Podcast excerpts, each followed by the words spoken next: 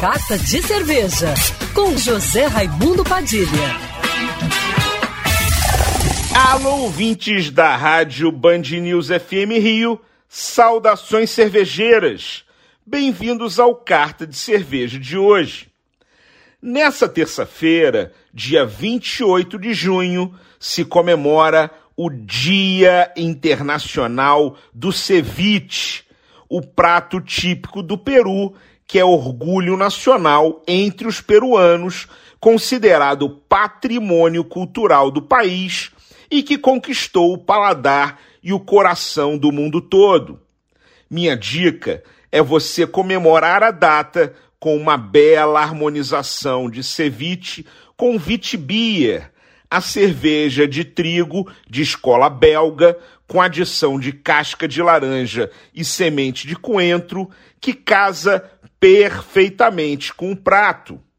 Aliás, parece que ceviche e vitibia foram feitos um para o outro, mesmo com o estilo vitibia sendo uma criação belga e o ceviche ter sido criado há mais de 4 mil anos pelos povos do norte do Peru. O cítrico destacado no prato e na cerveja se harmonizam por semelhança e fica uma combinação deliciosa na boca. Uma dica para quem gosta de cozinhar é usar uma vitibia no lugar do limão para preparar o ceviche. Fica muito legal.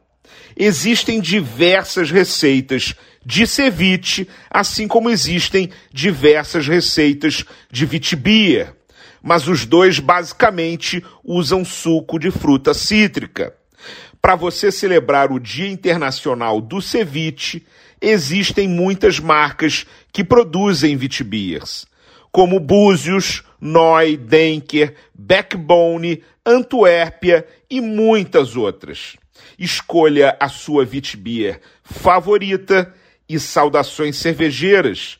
E para me seguir no Instagram, você já sabe, arroba Padilha Sommelier.